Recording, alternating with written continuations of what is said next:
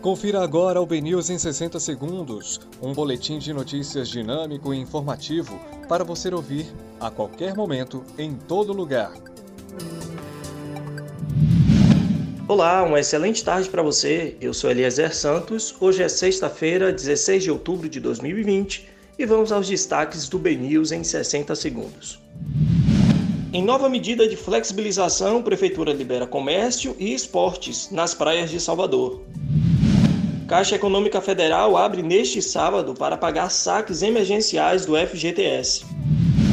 Prefeito assegura que não há risco de colapso nos leitos pediátricos para Covid-19 em Salvador.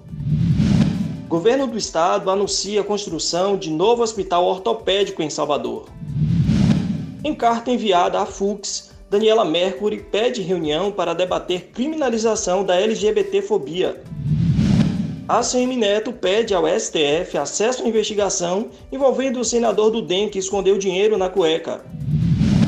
Alexandre Frota pede desculpas a Gilberto Gil após perder processo para artista baiano. Esses foram os destaques do BNews 60 Segundos. Para mais informações, acesse bnews.com.br.